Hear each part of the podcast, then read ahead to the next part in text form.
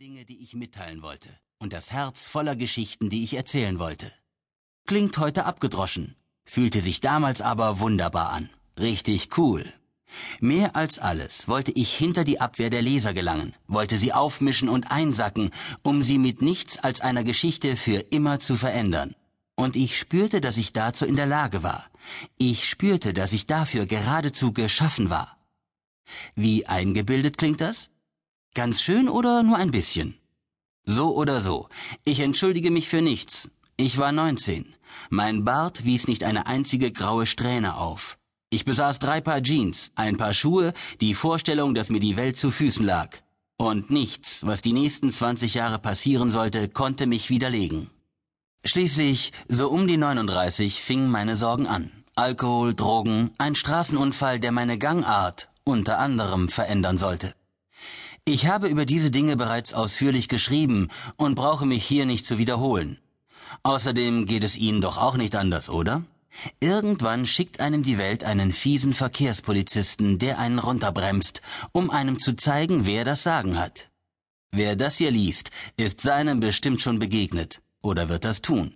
Mir ist das jedenfalls so gegangen. Und dass es sich wiederholen wird, ist so sicher wie nur was.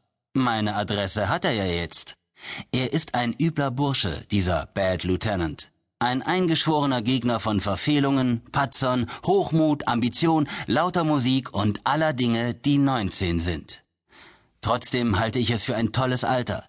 Vielleicht sogar für das Beste von allen. Rock'n'Roll die ganze Nacht. Und wenn die Musik verebbt und das Bier zur Neige geht, kommen die Gedanken.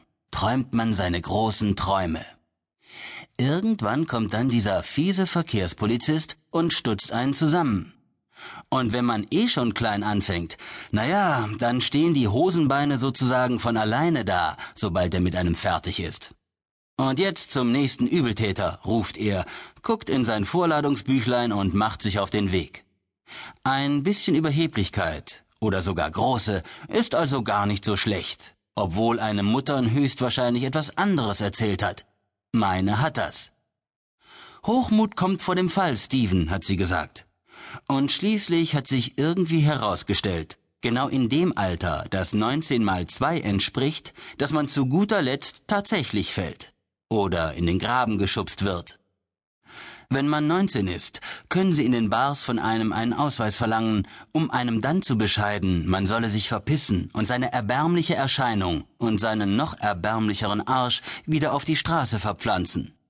Aber keiner kann einen Ausweis verlangen, wenn man sich hinsetzt, um ein Bild zu malen, ein Gedicht zu schreiben oder eine Geschichte zu erzählen. Wirklich nicht.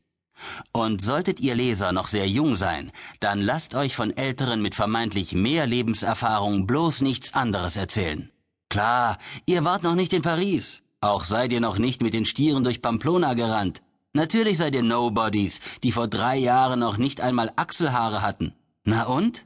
Wenn man nicht großspurig anfängt, wie will man es dann als Erwachsener je schaffen, auf der Bahn zu bleiben? Gebt Gas, egal wer immer auch anderes erzählt, sage ich da nur. Setzt euch hin und lasst es krachen.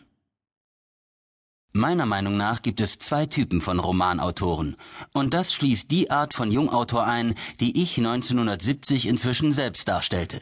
Jene, die auf dem Weg sind, sich der mehr literarischen bzw. ernsteren Seite dieser Sache zu widmen, prüfen jedwedes Thema vor dem Hintergrund folgender Frage.